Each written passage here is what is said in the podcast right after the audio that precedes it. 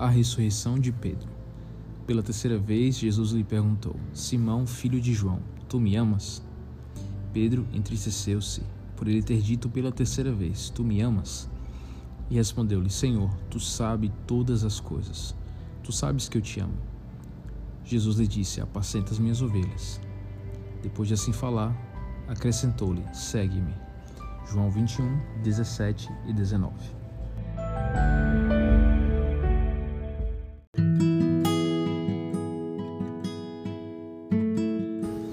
Você se sente um caso perdido, sem esperança em relação à fé? Duvida de que Deus possa lhe perdoar mais uma vez?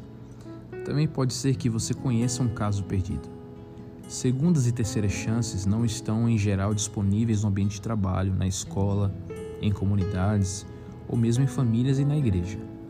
Uma queda ou duas no máximo e você está fora do jogo. Felizmente, Deus age de outra maneira, como vemos no caso de Pedro. Por iniciativa dele, alguns discípulos decidiram pescar. Ao romper do dia, um estranho caminhando na praia perguntou se tinha alguma coisa para comer. Eles não haviam pescado nada durante a noite. Então receberam ordem: lançai a rede à direita do barco e achareis.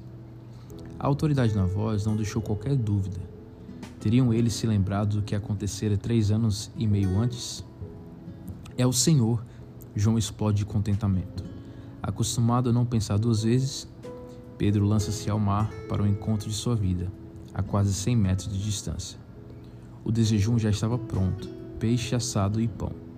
Inicialmente, Jesus perguntara se havia alguma coisa para comer, sugerindo que a refeição dependia dos discípulos. Então operou o milagre da pesca para recebê-los com a mesa pronta. O que ele estava dizendo? A pesca é apenas um símbolo. Ele será responsável pelo sucesso de sua causa. Seus discípulos, incluindo Pedro, devem apenas confiar nele. Em tudo isso, Jesus estava restaurando seu discípulo falido, atraindo-o para si. O teste é se Pedro ama. Às vezes eu me pergunto: o que é necessário para reabilitarmos o irmão caído? Quanto tempo ele terá que ficar de quarentena? Que evidências precisamos de ter de que já se emendou? Por que temos tanta relutância em aceitar que as pessoas podem mudar? Por que insistimos em definir mesmo aqueles que mais amamos em termos de seu passado e de suas falhas? Não seria o caso de que é precisamente a nossa aceitação da pessoa que cria o ambiente para a mudança? Consistentemente, Jesus não mudou as pessoas para aceitá-la. Ele as aceitava primeiro, para então operar as mudanças.